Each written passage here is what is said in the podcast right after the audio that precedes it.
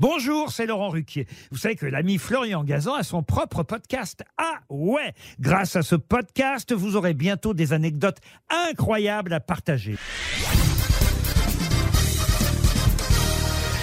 Salut, c'est Florian Gazan. Dans une minute, vous saurez pour quelle raison étonnante Fabrice Lucchini a dû changer de prénom. Ah ouais Ouais, et s'il l'a fait, ça n'a rien à voir avec le cinéma, puisque ça s'est passé bien avant, quand il avait 13 ans. Mais la raison, elle aussi, elle est professionnelle. Ah ouais Ouais, comme il n'est pas très doué pour l'école, sa maman, après avoir répondu à une petite annonce, lui trouve une place d'apprenti dans un salon de coiffure très chic du 8e arrondissement de Paris. Métier pour lequel il n'a aucun attrait, mais comme il n'est pas du genre à se rebeller, il y va. Choc des cultures pour ce jeune garçon qui a grandi dans le 18e à la Goutte d'Or. Et il s'en aperçoit dès son arrivée quand son patron le prend à part et lui demande deux choses.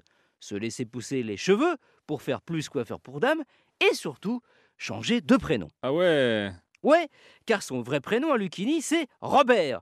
Sauf que le patron du salon de coiffure trouve que ça fait trop populaire, trop plouc. Donc il lui fait des propositions. Jean-Octave, Jean-Hugues et Fabrice, des prénoms qui sentent plus les beaux quartiers.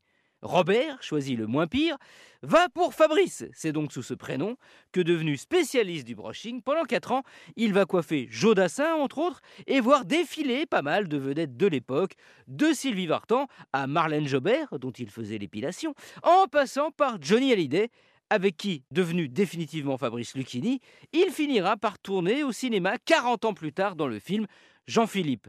C'est d'ailleurs grâce à la coiffure qu'il a basculé vers le cinéma, car c'est dans un salon que Philippe Labro a remarqué son bagou et lui a offert son premier rôle, qui heureusement pour lui, bien qu'il était coiffeur, n'a pas fini coupé au montage. Merci d'avoir écouté cet épisode de Ah ouais, que vous appeliez Fabrice ou Robert. Retrouvez tous les épisodes sur l'application RTL et sur toutes les plateformes partenaires. N'hésitez pas à nous mettre plein d'étoiles et à vous abonner. A très vite